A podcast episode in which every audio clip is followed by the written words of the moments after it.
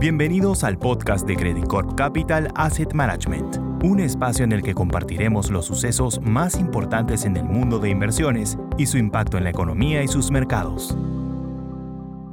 Hola, ¿cómo están? Soy Klaus Kempfe, Executive Director de Credit Corp Capital Asset Management y quería contarles un poco cómo ha sido el desempeño de los mercados durante esta semana.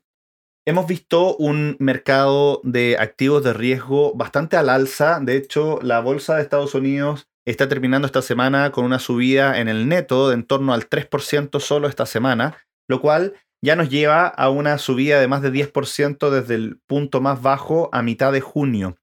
También hemos visto una renta fija estable o incluso algo al alza. ¿Por qué hemos tenido este comportamiento positivo de los mercados durante esta semana y también en las semanas anteriores, como les comentaba en el podcast anterior? Es porque ha disminuido la probabilidad de una recesión fuerte y estamos en un escenario de una recesión más suave o un, crecimiento bajo sin recesión. Esto se ha dado principalmente por la caída del precio del petróleo que ha permitido visualizar una desaceleración más pausada. Y de hecho, eh, durante esta semana hemos visto la concreción en datos numéricos, ¿cierto?, de esta caída del precio del petróleo en la inflación. De hecho, esta semana tuvimos la inflación de Estados Unidos que salió publicada y tuvimos una inflación de cero mes contra mes, lo cual es la inflación más baja mes contra mes en los últimos 12 meses y lleva a la inflación año contra año a un 8,5%. Efectivamente, 8,5% es alto, pero el mes pasado era 9,1%. Entonces venimos a la baja en términos de la inflación año contra año y se esperaba que esa inflación fuera 8,7, entonces hubo una sorpresa de 0,2% a la baja. Pero esa sorpresa no fue solamente en la inflación headline o en la inflación completa, sino que también fue en la inflación sin alimentos y energía. Sabíamos que el petróleo había bajado, sabíamos que la gasolina había bajado y que la inflación completa iba a ser baja, pero nos sorprende subiendo solo un 0,3% mes contra mes la inflación de servicios subyacente, que no incluye alimentos y energía cuando se esperaba un 0,5.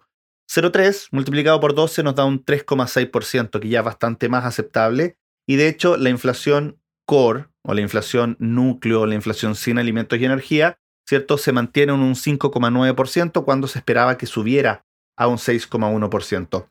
Esto viene a calmar las aguas y viene a permitir pensar en que la Fed va a tener que seguir subiendo tasas, pero a lo mejor no va a tener que llevar la tasa tan alta como a 4%, sino que puede ser que se estabilice en 3,25 o 3,5%, que son niveles que son en nuestros modelos, ¿cierto?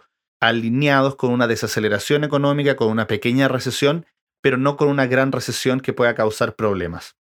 Desde el punto de vista del posicionamiento, nosotros seguimos pensando que las valorizaciones de la bolsa están en un nivel justo, sin una gran oportunidad, sobre todo en Estados Unidos, mientras que en países emergentes vemos valorizaciones bastante castigadas con un espacio de recuperación hacia adelante importante cuando China pase sus discusiones de el nuevo presidente y de todo el Congreso del Partido Comunista Chino que se da una vez cada cinco años.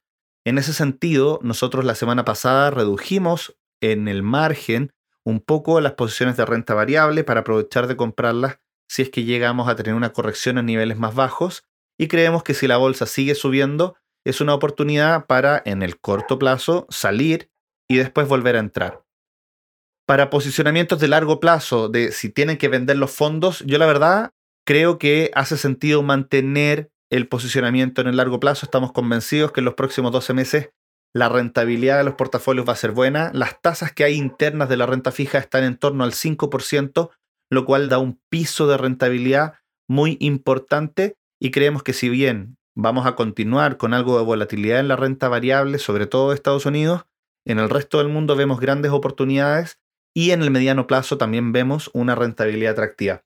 Así que con esto quería terminar una buena semana en términos de retornos que nos deja un paso más cerca de recuperar lo que se ha caído durante el año. Muchas gracias y que tengan un buen fin de semana. Credit Corp Capital Asset Management